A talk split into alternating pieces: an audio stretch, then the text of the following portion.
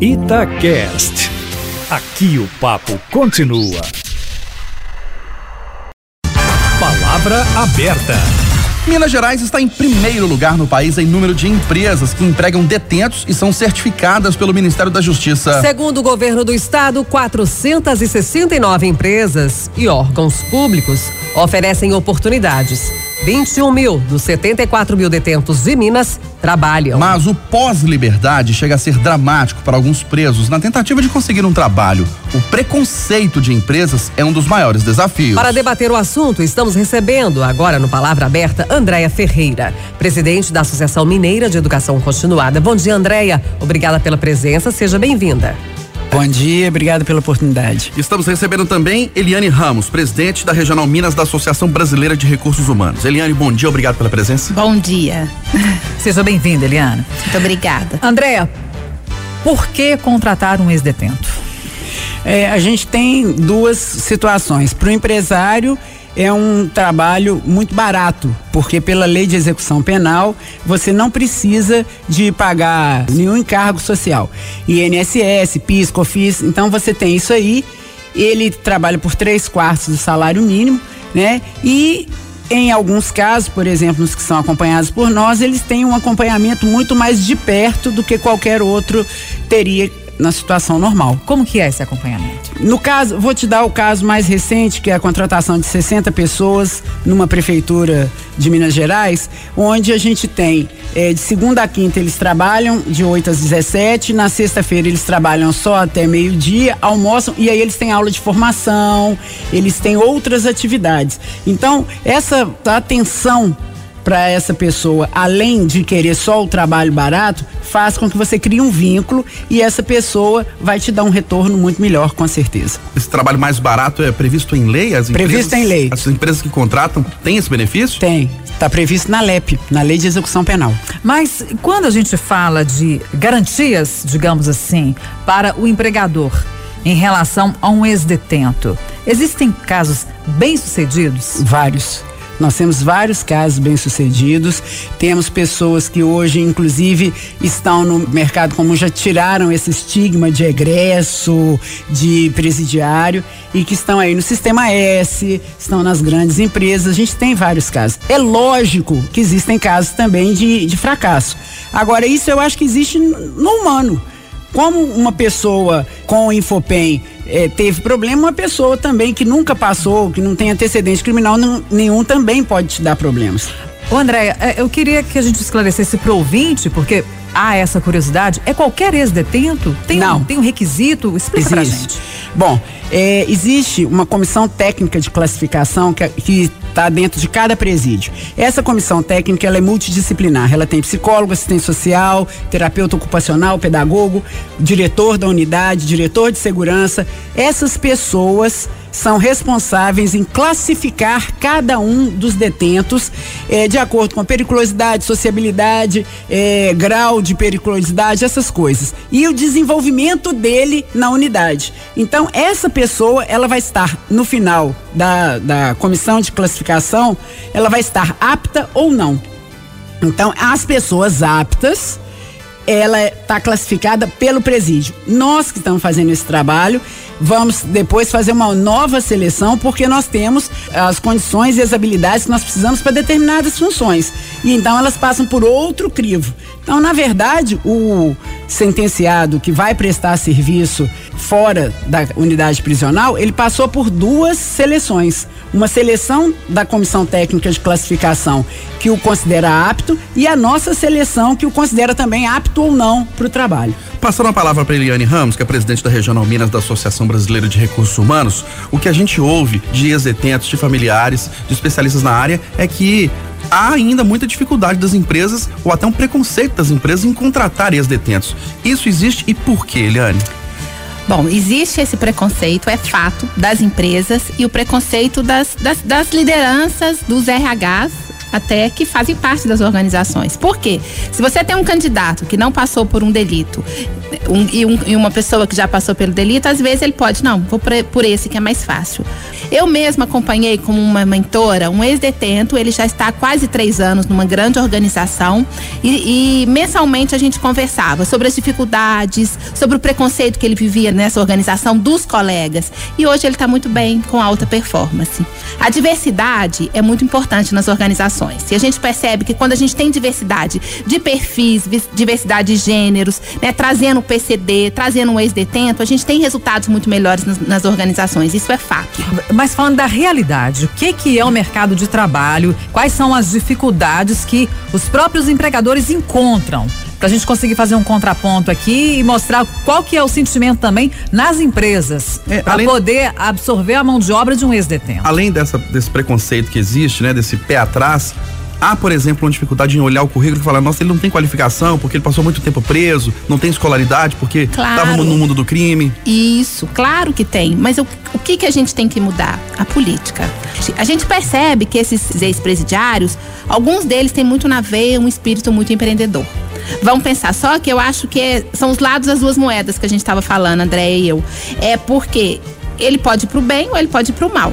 Então vamos supor, ele tem ali esse lado empreendedor, ele é inovador, ele tem uma, uma mente inquieta, ele é uma pessoa que, que, assume riscos. Gente, assumir riscos é o que mais as empresas estão buscando hoje, as pessoas que lidam bem com os erros e que assumam riscos, mas que tenham resultado. E a gente percebe que eles trabalham muito. Então esse perfil comportamental voltado para o lado empreendedor é muito grande. Então por que não criar políticas como a PAC já tem criado, né? A própria GPA já tem criado, criar políticas para que esse detento ele tenha tenha é, condições realmente de trabalhar esse lado empreendedor e quando ele sair da, da, da prisão, ele possa colocar isso em ação dentro André, da organização. Mas enquanto isso aí não é realidade, vamos falar do que, que a gente tem hoje, em que, que se baseia a desconfiança das empresas se baseia que, que, que uma, uma, vez que ele cometeu o delito, ele vai poder cometer de novo e para que, que ela, vai, ela vai assumir esse risco? E existem, isso, e existem casos que justificam essa desconfiança?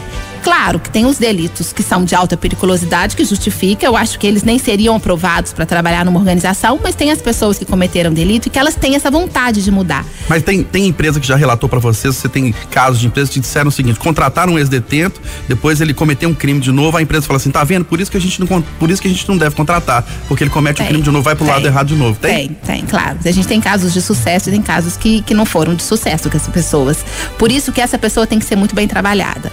Porque se realmente a gente percebe que existe esse desejo nela e que ela tem esse, eh, essa assistência, que ela tem esse cuidado de um profissional que possa cuidar, ela, ela vai ter muito mais forças para conseguir não voltar.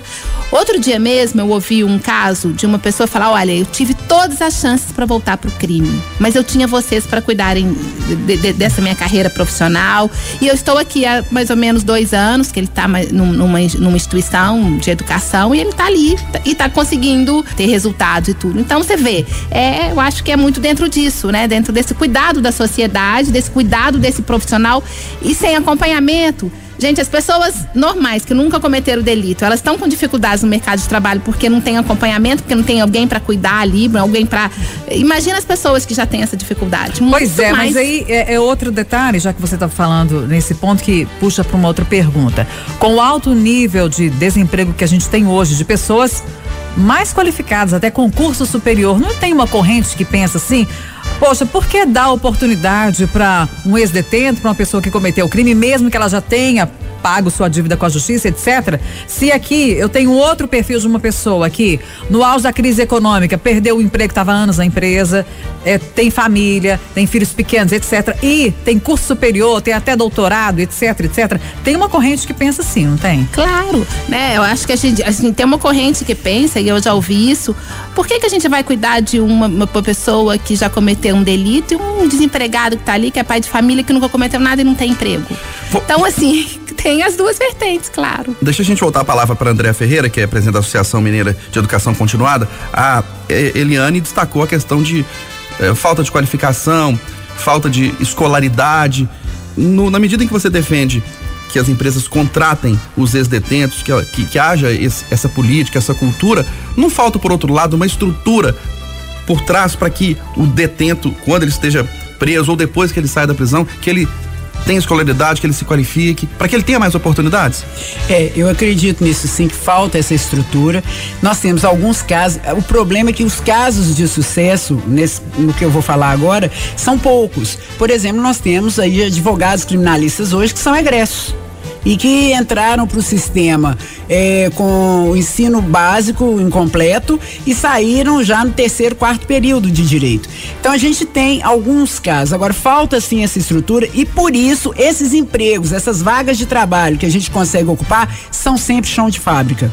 A gente está sempre falando daquele cara que vai calcetar a rua, vai varrer, vai capinar. A gente nunca está falando, por exemplo, de pessoas para outros cargos é, que exijam maior qualificação. Onde está a falha? No poder público? É do próprio detento que não busca se qualificar antes da prisão ou depois que sai da prisão? Olha, é complicado, porque você está me fazendo uma pergunta de sinuca de bico.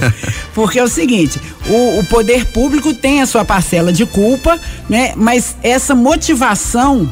É, ela tem também que partir um pouco do interno, ela tem que partir um pouco da pessoa de ter essa motivação de correr atrás. Agora, com certeza o poder público tá falho e a gente, isso aí a gente não pode negar nem tampar o sol com a peneira, né? Eliane, Sabe, as empresas estão mudando a mentalidade para contratar mais ex-detentos? Ou a gente não pode ter esperança nisso nesse momento? Esperança do verbo esperançar. A gente tem que fazer alguma coisa para que isso mude. Mas está mudando. Está lento, está mudando, é muito lento. André, eu acho que vai concordar comigo. É Com lento, certeza. mas a gente tem uma mentalidade de algumas empresas que já tem essa preocupação. Mas realmente é uma minoria. Não é considerado uma visão romântica, não? O quê? Qual a, parte? Absorver os ex-detentos? Olha. E que é, vai dar certo. Como é que ó, é? Infelizmente eu tenho que lidar com isso aí. Eu tenho que usar o lado romântico do, do empresário, do gestor público, no caso dessa, como, dessa cidade que pegou essas 60 pessoas agora. Eu tenho que apelar para esse lado romântico. Né? Acreditar. Né? Né? Acreditar e até provocar esse lado romântico da pessoa. Por exemplo, na cidade em questão, o secretário de obras, que é o que eu estou lidando diretamente, ele não é engenheiro. Ele é sociólogo. Então, o que, que acontece? Ele já tem uma visão de que o mundo tem que melhorar. Está aberto, né? Ele está aberto a isso. Então, assim, é mais claro que foi mais fácil, apesar de todas as dificuldades. Então, eu acho que esse quantum de romantismo ele é necessário, sabe? A gente não pode descartar essa, essa visão romântica. A gente não pode deixar que esse romantismo seja maior do que a visão da realidade. Porque você vai ter problema sim, né?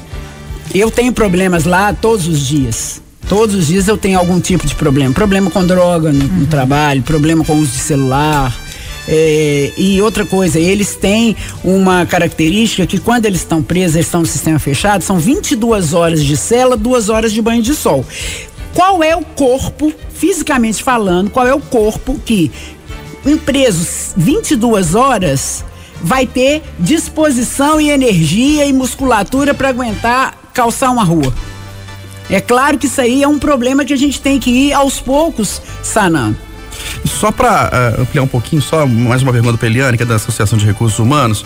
Há preconceito de empresários também em relação a outras parcelas da população que são minorizadas, além de ex-detentos, por exemplo, homossexuais, negros, pessoas de situação financeira mais acanhada, pessoas que moram longe? Existe, mas hoje existe a cota que você tem, é obrigatório você contratar é, pessoas diversas nas empresas.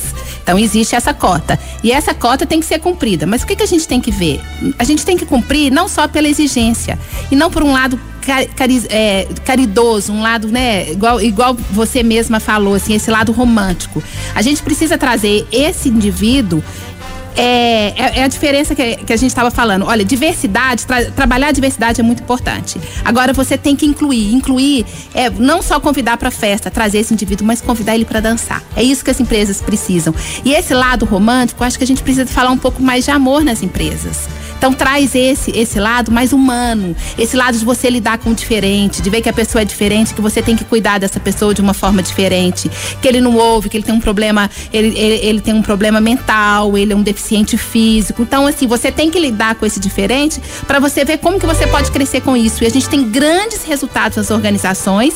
Isso já é fato dentro das estatísticas que quando a empresa trabalha mais a diversidade, trazendo pessoas diferentes, incluindo as pessoas dentro do processo, ah, os resultados são muito melhores. Nós estamos encerrando o Palavra Aberta. Hoje debatemos a inclusão pelo mercado de trabalho de ex-detentos. Recebemos Andréa Ferreira, presidente da Associação Mineira de Educação Continuada. Obrigada pela sua presença aqui, Andréa. Eu Bom que dia. agradeço. Bom dia. Recebemos também Eliane Ramos, presidente da Regional Minas da Associação Brasileira de Recursos Humanos. Eliane, bom dia, obrigado pela presença. Muito obrigada pelo convite.